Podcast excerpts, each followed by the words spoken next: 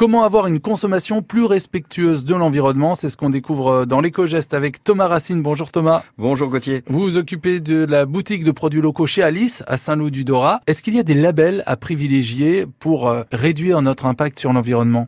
Oui, je pense que, que c'est clair, hein, les labels type AOP. Hein, donc l'AOP, ça définit surtout une région et un savoir-faire, hein, mais elle défend également un terroir et les chartes des AOP, hein, appellation d'origine protégée, euh, s'engagent fortement sur l'environnement et euh, le, produire propre. Notamment, on n'a pas euh, d'intrant qui vient de, de, de l'extérieur, de pays lointains. Voilà, la fabrication est réduite à une seule région. Quand il y a un AOP, faut savoir que derrière, il y a des agriculteurs qui sont réellement engagés. Et puis, il y a le circuit court, évidemment. Il y a le circuit court, c'est un seul intermédiaire. Ou la vente directe hein, permet dans tous les cas de mieux rémunérer les agriculteurs et donc les accompagner dans une autre forme de production plus respectueuse de l'environnement. Voilà, en tant que consommateur, nous nous devons de savoir d'où et comment sont produits nos aliments. Et en plus, dans le cas de la vente directe, euh, ça permet euh, un véritable échange entre consommateurs et, producteurs. Oui, tout à fait. Je pense qu'il n'y a pas d'environnement sans le côté euh, sociétal. En fait, c'est important que les gens se rencontrent, discutent, et c'est au plus près des agriculteurs que